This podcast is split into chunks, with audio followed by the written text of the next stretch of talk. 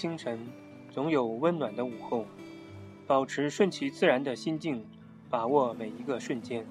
摄影中的成败得失，全凭把握。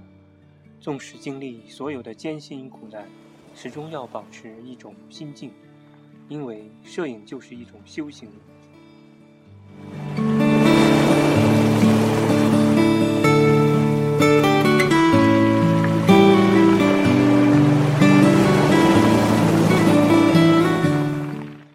肖全，并不是人人都熟悉，但是喜欢摄影的人一定不会陌生。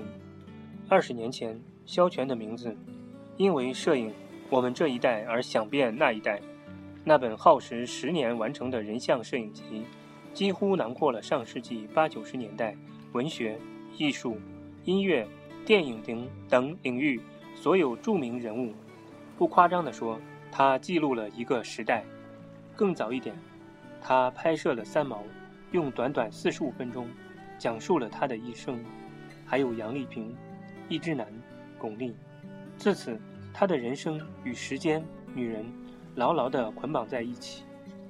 如今二十年过去了，镜头下的时代和他们都变了，但作为记录者的萧全，内心始终还坚守着最初的执着和宁静，用他的方式继续他的修行。我见证了一个健康的中国在实进，很多人了解我，是从我们这一代开始。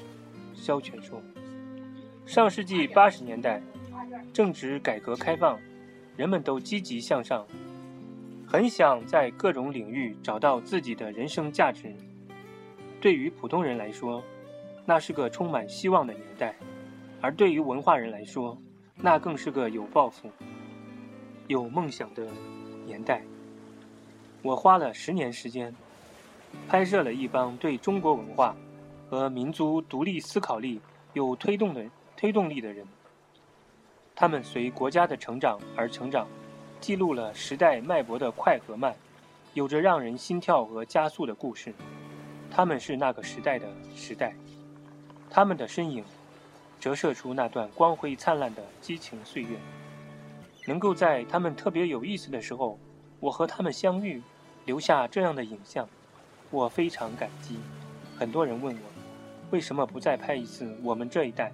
萧全说，这是属于曾经的一个课题，那种感觉无法复制。记录时代是需要机缘的。为什么诺莫言可以获得诺贝尔奖？这其实与他们生活，与那片土地有关。他就是那个年代、那个背景下，他最应该做的事情。拍照也是一样，要真实，而不是刻意。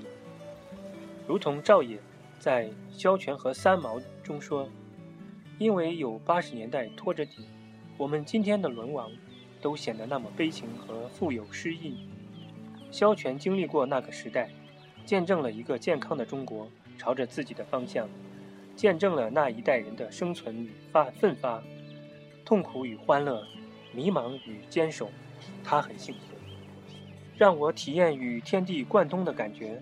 萧全这样说：“我拍过很多人，但对三毛和杨丽萍，却有着发自内心的持久、持久挚爱。当年在成都拍三毛的时候，那个木头门上，靠着一把老式竹椅，就斜靠在门上。”三毛没有去动椅子，却坐在旁边的地上，然后把鞋子脱掉，赤着脚，就开始啃指甲。我就蹲在地上开始拍照，非常真实，没有半点虚伪的情绪。萧全回忆说：“我们每个人都是天地间的过客，一个人的声音和足迹，如果能被另一个人深深的怀念，那就是永恒。”简单生活，快乐分享，海乐海阔天空聊摄影。音乐过后，我们继续分享。摄影是一种修行。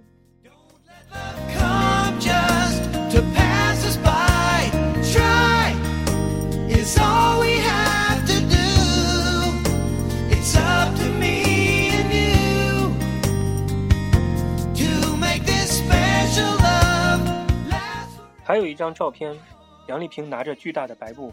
在长城上的照片也成为经典。萧全说：“也忘了当时是如何捕捉到那一瞬间，就是感觉背后有一股强大的力量在推动着我，我的意识好像完全不属于我，已经到了佛说无我的境界。”还有个特别好的例子是一只男，当时萧全在中国摄影杂志写推荐说明，一只男在化妆。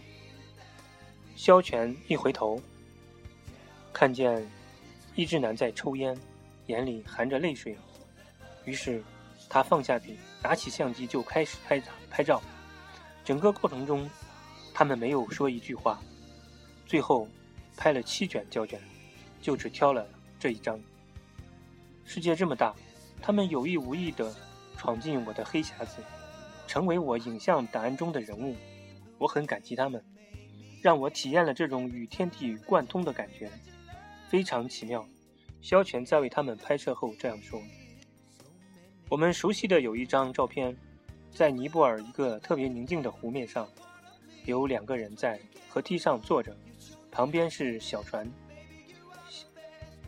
人特别小，船也特别小，湖面很大，还可以看见风吹起的水波和细细的波纹。”这反映的是拍摄者的心境，心不静是看不到这样一个场景的。这些年，他的拍摄影逐渐从单纯的人物转向人与自然的关系，或许是出于对生命、对自然的一些理解。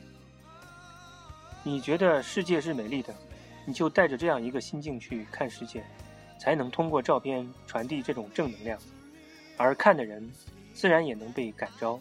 萧全常常说：“摄影于我是一种修行。”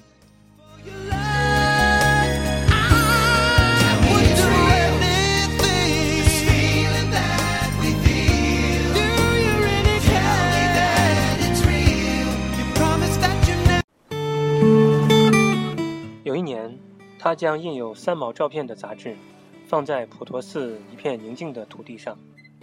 此后，在山上，他遇到一位。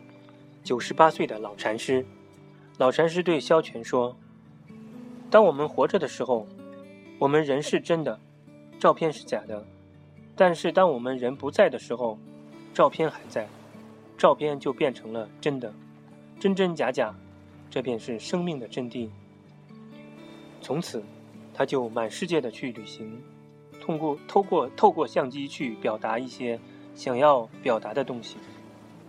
摄影对我来说是观察世界、理解世界的一种方式。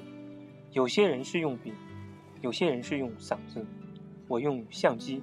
萧全说：“我和恩师马克吕布可能不一样，他时时刻刻都带着相机，随时都准备抓住下一个镜头。不背相机的时候，萧全是一个纯粹的行者，完成自我的修行。”感谢朋友们的聆听，再见。